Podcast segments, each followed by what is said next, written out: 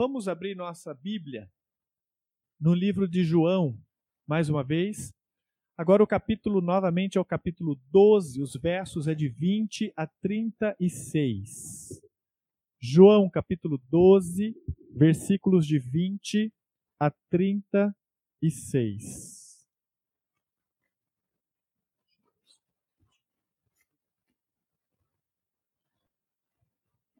João capítulo 12, versículos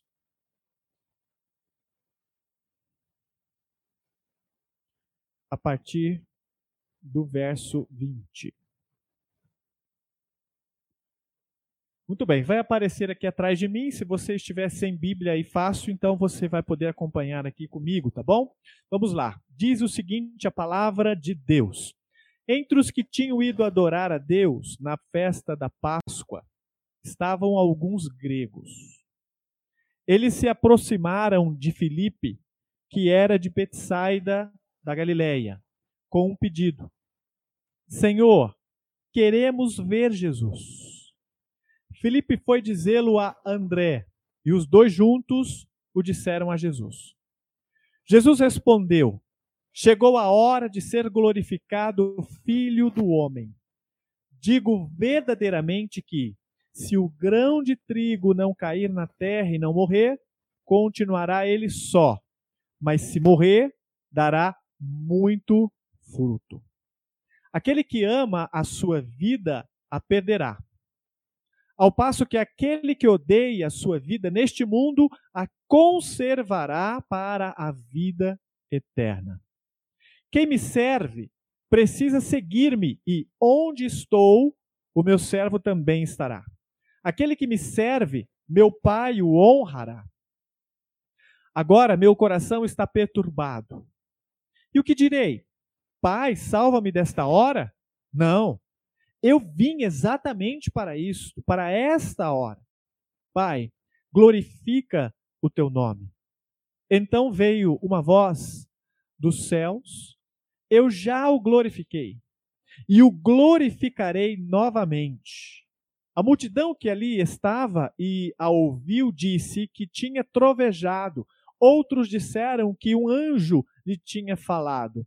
Jesus disse: Esta voz veio por causa de vocês e não por minha causa. Chegou a hora de ser julgado este mundo. Agora será expulso o príncipe deste mundo. Mas eu, quando for levantado da terra, atrairei todos a mim. Ele disse isso para indicar o tipo de morte que haveria de sofrer. A multidão falou: A lei nos ensina que o Cristo permanecerá para sempre. Como podes dizer, o filho do homem precisa ser levantado? Quem é esse filho do homem? Disse-lhe então Jesus: Por mais um pouco de tempo a luz estará entre vocês. Andem enquanto vocês têm a luz, para que as trevas não os surpreendam, pois aquele que anda nas trevas não sabe para onde está indo. Creia na luz. Creiam na luz, enquanto vocês a têm, para que se tornem filhos da luz. Terminando de falar, Jesus saiu e ocultou-se deles. Amém? Vamos orar? Keilinha, você que ficou comigo aqui, só você. Os outros todos me abandonaram aqui na sala estão assistindo por aí. Ore por nós, beleza. Senhor meu Deus, nós estamos diante agora, Pai, da Tua palavra, Senhor.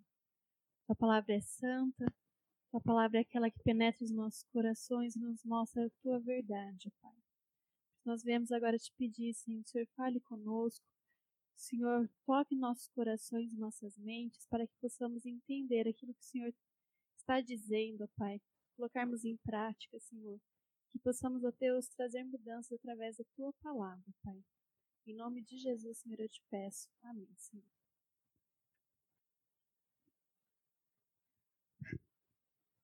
Muito bem, queridos. Então, nós temos aqui diante de nós uma passagem interessante onde Jesus Cristo está uh, em Jerusalém. A Bíblia diz que a multidão o cerca, ele está é, neste momento ah, já na semana final. Ele acabou de entrar em Jerusalém, nós vimos isso a semana passada. Ele agora está com seus discípulos não há mais reuniões públicas, ele já está é, dedicando um tempo específico agora dos seus últimos momentos com os seus discípulos. E a Bíblia diz que os judeus rejeitam, rejeitam Jesus. Uh, já havia sido decidido pelas autoridades judaicas que Jesus precisava morrer. Eles já tinham decidido isso no capítulo 11, quando é, ele ressuscita Lázaro. Mais tarde, no capítulo 12, ele também, eles também já vão fazer esse complô, criando forma. As coisas já estão aceleradas nessa direção. A, as autoridades já estavam, então, decididas quanto a este fato. Jesus tem que morrer. A nação judaica, de uma forma geral, o rejeita. Enquanto isso, os gentios estão sendo chamados ou estão sendo atraídos a Jesus. Há uma curiosidade a partir do verso 20, vindo dos gentios. Por quê? Porque a fama de Jesus já está extrapolando a Judéia, está chegando em outras nações. Não a fama como o cristianismo ainda, né, obviamente, mas os milagres de Jesus, aquilo que está acontecendo na Judéia, aquilo que ele está ensinando já começa a repercutir em outros lugares.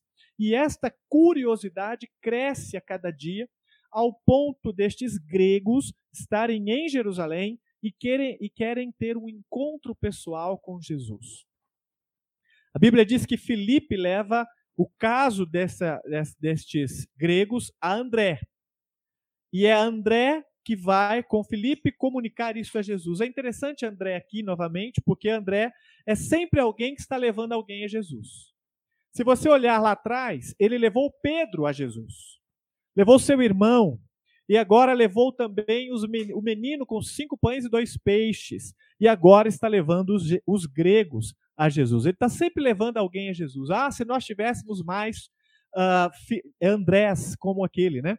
Que está sempre levando pessoas para encontrar-se com Jesus. Seria uma oportunidade para uh, tanto Jesus quanto os seus discípulos saírem da mira dos judeus. Eles todos sabiam da intenção dos, das autoridades, sabiam que os judeus já estavam planejando a morte de Jesus, ou pelo menos a prisão de Jesus. Então, o fato dos gregos estarem eh, interessados nele significa que era uma oportunidade. Veja, se Jesus quiser, se ele consentir, se ele decidir, então nós vamos pegar e fazer o ministério dele entre os judeus na Grécia. Talvez nós pudéssemos atravessar o Mediterrâneo e chegar a Roma. Talvez pudéssemos ir com Jesus até os quatro cantos do mundo, anunciando a palavra de Deus. Lembre-se, aos judeus de todos os confins da terra. Mas não é isso que está na mente de Jesus. A Bíblia diz que ao invés de atendê-los e ir com eles até a Grécia ou até qualquer outro canto do mundo, a Bíblia diz que Jesus tem um discurso específico sobre a necessidade de morrer. E é este o nosso tema nesta noite. É sobre isso que queremos meditar. Por quê? Jesus está decidido a dar a sua vida por nós enquanto muitas vezes nós não estamos dispostos a dar a nossa vida por Ele. Eu quero chamar a sua atenção para o capítulo 12, versículo 23. A hora de Jesus ser glorificado chegou. Capítulo 12, no versículo 23, ele diz o seguinte: Chegou a hora de ser glorificado o Filho do Homem. Até então, o momento de ser glorificado não tinha chegado. Se você olhar comigo, por exemplo, em João, capítulo 2, no verso 4, você vai ver que ele fala dessa passagem como algo que ainda está por acontecer. João, capítulo 2, verso 4. Ali ele diz o seguinte: Respondeu Jesus: Que temos nós em comum, mulher? A minha hora ainda não chegou. Então ali ele vê este momento como algo que ainda vai chegar. Não, não, ainda não é a hora. Que hora? Hora de quê? Hora de glorificar o Pai. Há uma outra passagem que ele se refere a este momento também. Capítulo 4, versículo 21 e versículo 23. João 4, verso 21 e 23. Ele diz ali: Jesus declarou: Crê em mim, mulher. Está próxima a hora em que vocês não adorarão o Pai, nem neste monte, nem em Jerusalém. Versículo 23. Uh, ah, está chegando a hora, e de fato já chegou, em que os verdadeiros adoradores adorarão o Pai em espírito e em verdade. Então ele fala de uma hora que está chegando, está se aproximando, mas que ainda não tinha chegado. Capítulo 7, versículo 30. Ali nós temos mais uma vez Jesus mencionando uma hora, mas uma hora que ainda está por vir. Ele diz: Então tentaram prendê-lo, mas ninguém lhe pôs a mão, porque a sua hora ainda não havia chegado. Então a hora de Jesus ainda não chegou. Capítulo 8, versículo 20, ele vai dizer ali para nós a mesma coisa. Ele diz ali: Ele proferiu essas palavras enquanto ensinava no templo, perto do lugar onde colocavam as ofertas. No entanto, ninguém o prendeu, porque a sua hora ainda não havia chegado. Então, até aqui no Evangelho de João, este momento não tinha chegado. Mas agora é diferente. No versículo 23, você vê ele falando de um momento que já chegou. Ele está dizendo que o filho do homem precisa ser glorificado. O momento é agora. Jesus está declarando isso em alto e bom tom. O que significa ser glorificado? Esta é a pergunta que surge para nós. Chegou a hora. Hora de quê?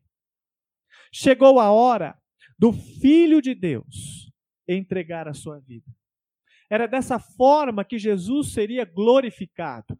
Ele estaria morrendo pelos nossos pecados naquela cruz, para que nós pudéssemos encontrar a salvação.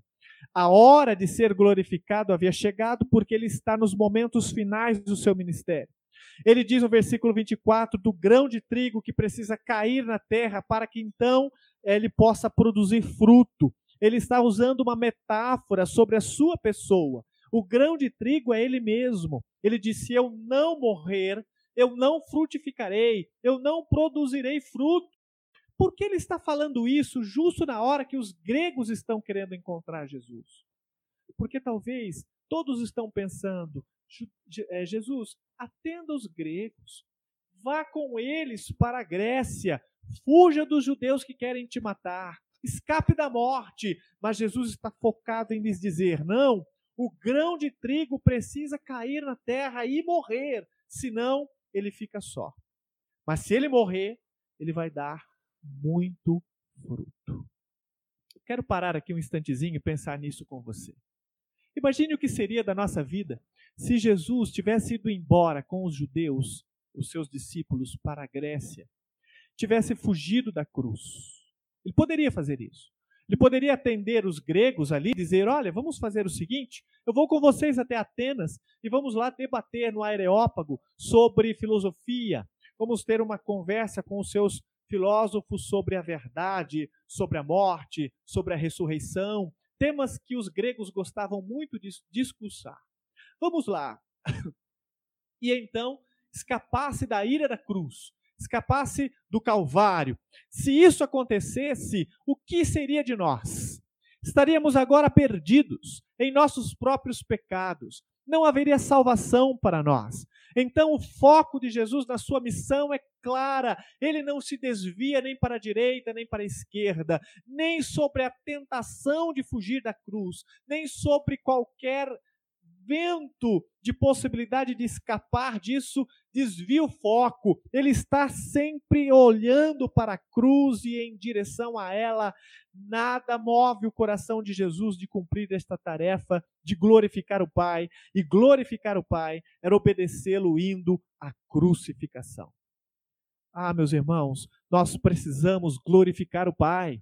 Mas como glorificamos o Pai hoje, Senhor? Como glorificamos o Pai hoje? Nós glorificamos o Pai da mesma forma que Jesus o fez. Cruz, é assim que glorificamos o Pai nos sacrificando por amor a Ele, nos entregando por amor a Ele. Nos versos de 24 a 26, é isto que Jesus está falando, que ele precisava morrer para que então pudesse dar fruto. Nós também precisamos morrer para dar frutos. Há muitos cristãos que não conseguem produzir frutos na vida cristã, não alcançam resultados na vida de oração, não alcançam resultados na pregação do Evangelho, não conseguem ser usados por Deus com poder na transformação de vidas. E a pergunta que, res, que, res, é, que surge para nós aqui é: por quê? Porque existem centenas de milhares de cristãos que não produzem frutos. A questão é: ainda não morreram. Ainda estão sozinhos como fruto. Precisam morrer para que floresça algo novo e então muitos frutos sejam ali é, dados a Deus para a glória do Pai. Como morrer?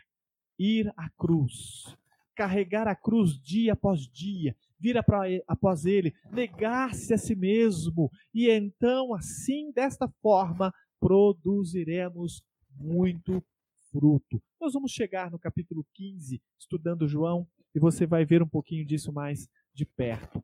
O fato é, Deus espera que você e eu vamos todos os dias é, até a cruz de Jesus e morramos para que Ele possa ser glorificado. Colocar nosso sacrifício diante do altar significa dizer: Deus, eu abro mão dos meus sonhos, projetos e planos, eu abro mão da minha vida, eu abro mão de tudo para que o Seu nome seja glorificado na minha vida nós temos recebido muitas tentações, como Jesus pudesse, poderia ter recebido naquele dia. Tentação de escapar da morte, de escapar da cruz, de escapar da renúncia, de escapar de todas estas coisas. Mas Jesus chama a nossa atenção para focar no fato de morrermos, de sacrificar a Deus aquilo que mais nos custa. Chama a sua atenção para o verso 27. No versículo 27, Jesus Cristo diz o seguinte: Agora meu coração está perturbado. E o que direi? Pai, salva-me desta hora? Não, eu vim exatamente para isto, para esta hora. Amém. Como podemos glorificar a Deus? Jesus está focado na cruz, embora isso lhe trouxesse angústia ao coração. Ele já antecipa aqui a oração que ele havia feito lá, ou faria lá no Getsemane. Que direi? Salva-me desta hora? Que hora? A crucificação. A hora em que ele beberia o beberia o, o, o cálice da ira de Deus. Essa era a hora que ele está se referindo aqui. Mas ele diz: não, eu vim exatamente para beber esta ira, eu vim exatamente para esta hora. É por isso que eu vivo para cumprir a missão que o Pai me deu. Por que você vive? Para que vivemos? Vivemos para cumprir qual missão? Qual propósito? Será que o propósito de Deus para nós é enriquecer, envelhecer e morrer? O grão de trigo não, se não cair na terra e não morrer, ficará ele só. É este o propósito da nossa vida? Estudar, casar, ter filhos, ter uma carreira, envelhecer e morrer? É para isto que Deus nos mantém aqui para cumprir este propósito apenas, um propósito terrenal, material, físico, que não perdurará para a eternidade. Basta me lembrar, por exemplo, qual o nome do seu tatataravô. Você lembra? Sabe como ele chama? Sabe onde ele vivia? Sabe do que, que ele fez de grande, de edificante na vida dele? Sabe qual foi o, o, o, a consequência eterna da vida dele? Nós nem sequer sabemos o nome do nosso tatatatataravô. estamos fadados a perpetuar essa, essa sina. Qual, qual sina? A sina de esquecimento. Daqui 100, 200 anos, ninguém saberá o nosso nome. Ou se souber, é um nome citado em algum momento, em alguma conversa por aí. Mas o que fizemos aqui em prol do reino de Deus perdurará pela eternidade. Se você morrer aqui, no sentido de sacrificar a sua vida e deixar Cristo dar você com poder e autoridade, aquilo que você faz aqui, cheio do Espírito de Deus, vai perdurar pela eternidade, porque uma alma salva aqui e agora passará a eternidade com Cristo nos céus. Que vale mais a pena gastar 80 anos alcançando o sonho terreno que não durará mais do que isso? Ou gastar a sua vida aqui, morrendo dia após dia, sacrificando-se dia após dia, para que então lá nos céus ele esteja cheio de homens e mulheres, e crianças e jovens e, e todo tipo de pessoa que nós salvamos com o poder do evangelho que levamos? O que vale mais a pena? Ficar vivo e continuar perpetuando esta sina de esquecimento ou morrermos para que a eternidade sejamos lembrados nos céus como ganhadores de almas. Chama a sua atenção para o verso 28. Pai, glorifica o teu nome. Então veio uma voz dos céus: Eu já o glorifiquei e o glorificarei novamente. Pai, glorifica o teu filho. Este é um clamor profundo que Jesus faz. Como uma oração que ele faz ao Pai. Pai, está chegando o momento decisivo, está chegando o momento crucial. Eu vim para este momento e eu preciso que o Senhor me glorifique, eu preciso que o Senhor me, me capacite agora, me encha agora, me mostre a tua glória neste momento. E então ele ouve a voz: Eu já te glorifiquei, meu filho e o glorificarei novamente. Por que isso está acontecendo? João diz: a multidão que estava ali ouviu a voz e dois tipos de reações aconteceram. Uns diziam que era um trovão, outros diziam que um anjo tinha falado aquilo. Mas ninguém reconheceu que era Deus falando com Jesus. Mas Jesus disse no versículo 30: Esta voz veio por causa de vocês e não por minha causa. Ou seja, esta voz dos céus, que está dizendo que Jesus seria glorificado, que ele estava glorificando ele ali e continuaria glorificando até a cruz, não veio porque Jesus precisava, mas veio para que nós pudéssemos, crer que este Jesus é o nosso Deus glorificado é aquele que sacrificou-se por nós. Meus irmãos, Jesus está clamando porque ele precisa do Pai para este momento. Ele está clamando para que nós pudéssemos reconhecer que ele é o Deus Todo-Poderoso. Será que você glorifica? Será que você reconhece isso? Chama a sua atenção para os versos 29 e 30. Jesus diz: Esta voz veio por causa de vocês, não por minha causa. Chegou a hora de ser julgado este mundo, e agora será expulso o príncipe deste mundo, Satanás. Ele está para ser expulso. A hora do julgamento chegou. Mas eu, quando for levantado da terra, vou atrair todos a mim. Levantado da terra significa crucificação. Quando for levantado na cruz, eu vou atrair todos a esta cruz. Amém?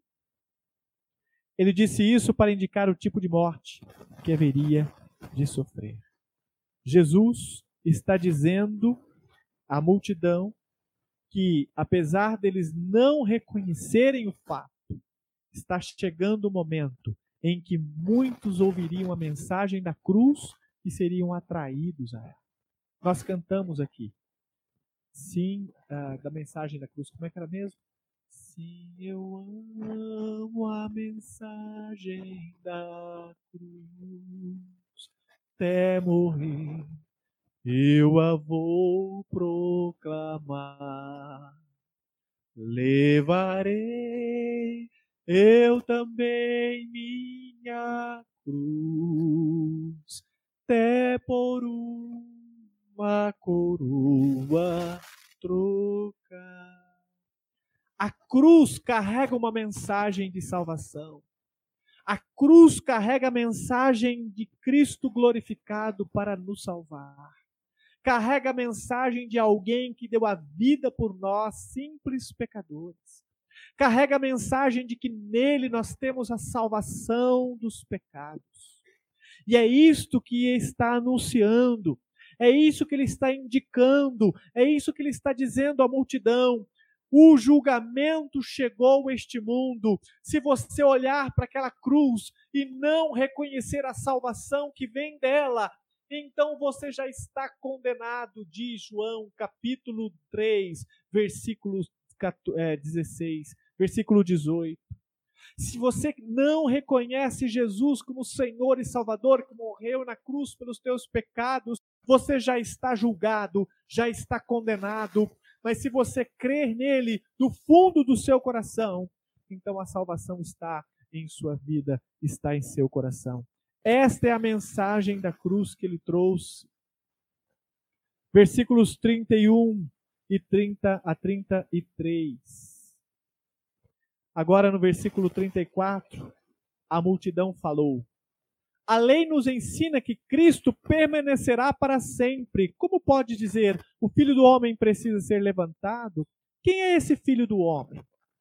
Então Jesus lhes diz: Por mais um pouco de tempo, a luz estará entre vocês. Em outras palavras, judeus, por um pouco de tempo, eu estou com vocês. Precisamente mais alguns dias apenas. Andem enquanto a luz está aqui com vocês para que as trevas não o surpreendam, pois aquele que anda nas trevas não sabe para onde está indo. Creiam na luz. Eu chamo a sua atenção para o versículo 36. Creiam na luz enquanto vocês a têm, para que se tornem filhos da luz. Terminando de falar, Jesus saiu e ocultou-se. Eu quero terminar com uma palavra sobre o coronavírus e sobre o que está acontecendo nesses últimos tempos. Nós não sabemos, meus irmãos, o que vai acontecer conosco daqui para frente. Não quero ter uma mensagem apocalíptica para nós, não é esse o contexto. Mas o fato é, uh, o mundo está mudando. As coisas estão mudando. Diante dos nossos olhos, a história está mudando. Daqui 50 anos, vamos se lembrar dessa, do que está acontecendo com o mundo hoje. Assim como aconteceu com as guerras que nós vivemos no século passado, no milênio passado, também está acontecendo diante dos nossos olhos. As coisas estão mudando rapidamente. O mundo não será mais o mesmo depois desses, dessa, desse mês, depois desses, deste, deste, deste ano de 2020. As coisas estão mudando e não sabemos mudando para onde. Mas uma coisa sabemos: o nosso Deus não muda nunca. Ele é o mesmo. Outra coisa também nós sabemos. Ele está voltando. Por enquanto, a luz ainda está brilhando. Por enquanto, ele ainda está no nosso meio, trazendo uma mensagem de esperança e salvação. Mas as trevas já estão chegando. As trevas estão vindo rapidamente. Estão mais próximas hoje do que qualquer outro tempo no passado. Então eu quero que você preste atenção. Esta geração de judeus que ouviu esta mensagem de Jesus, poucos dias depois estavam gritando: crucifica-o, crucifica-o, crucifica-o, e muitos deles morreram e agora estão queimando no fogo do inferno por terem rejeitado o Senhor Jesus como Messias. Esta geração precisa ouvir a voz do Espírito de Deus agora, dizendo a elas: creiam na luz enquanto vocês a têm. Creiam na luz enquanto ela está sendo anunciada, quer pela internet, quer nas praças, quer nas igrejas, quer em qualquer outro meio. Creiam na luz enquanto a luz está com vocês, para que vocês se tornem filhos da luz, porque chegará o momento em que a luz não estará mais entre vocês. Você que me ouve agora e é crente e está desviado, preste atenção. Jesus está chamando você de volta. Volte agora, para que você seja encontrado com Ele enquanto está na luz. Porque quando as trevas chegarem, o que será da sua alma? O que será da sua vida? Não desperdice a sua vida com as coisas deste mundo. Ele está trazendo você de volta agora enquanto a luz está contigo. Você que é crente em Cristo Jesus, mas está com a sua fé vacilando, está com a sua fé ah, capengando, preste atenção. A luz está brilhando por enquanto, as trevas estão chegando. Quando chegar, você está preparado? E eu tenho uma palavra para você, igreja do Senhor Jesus, que está firme em Cristo. Preste atenção ao que eu te digo. A luz está chegando ao fim. Jesus está voltando. As trevas vão começar. O império do anticristo está por começar. E neste momento, a igreja do Senhor Jesus precisa estar pura, purificada no sangue do Cordeiro, para que juntos possamos estar gozando das bodas da presença do Senhor. Santifique a sua vida, meu querido. Honre a Cristo com o seu coração. E uma palavra para você que não tem fé em Jesus, que não é de nenhuma igreja, que nunca foi batizado, que não frequenta igreja alguma, mas me ouve agora, preste atenção. Agora você tem oportunidade. Jesus está lhe dando chance ainda para que você se arrependa, confesse-o como Senhor da sua vida e mude o seu coração. Sacrifique-se no altar do Senhor Jesus, como ele se sacrificou por você dois mil anos atrás. Ele está lhe dando oportunidade de arrependimento agora, para que você então seja salvo. Não desperdice essa chance, enquanto a luz está contigo. Porque amanhã ou daqui a alguns anos, não sabemos, as trevas vão chegar e não haverá mais oportunidade. E a sua alma, para onde irá? Deus abençoe as nossas vidas. Que nós possamos meditar nisso e guardar isso em nosso coração nessa Páscoa, neste domingo. E que a salvação possa ser presente em nossas vidas. Amém? Feche os seus olhos, curva a sua cabeça. Vamos orar agora. Deus Todo-Poderoso, em nome do Senhor Jesus Cristo, eu quero pedir ao Senhor agora que esteja com as nossas vidas, ó Deus nós ouvimos a mensagem do Senhor Jesus Cristo, de como ele disse não de uma forma indireta aos gregos e ao convite para rejeitar a cruz. E como ele ficou focado em cumprir a sua missão, glorificando o Pai com a sua morte. Hoje o Senhor nos convida a fazer o mesmo, a desviar o foco das coisas deste mundo e focar na cruz, focar no lugar onde precisamos apresentar apresentar-nos a nós mesmos como sacrifício santo, vivo e agradável a Deus. Então, neste momento, eu te suplico, Deus, abençoa a tua igreja, aviva o nosso coração e nos ajuda a desejar, sim, fazer, pois, morrer dia após dia nosso desejo carnal, nossos pecados, nossas ambições egoístas, para que Cristo Jesus possa viver a sua vida glorificada em nós e através de nós. Nós oramos assim, também orando por aquele que ouve agora esta palavra, mas ainda nunca se converteu, nunca se arrependeu dos seus pecados e confessou a Cristo como Senhor. Então, que possa fazê-lo, que possa se arrepender e confessar Jesus como Senhor de suas vidas. Em nome do Senhor eu oro. Amém.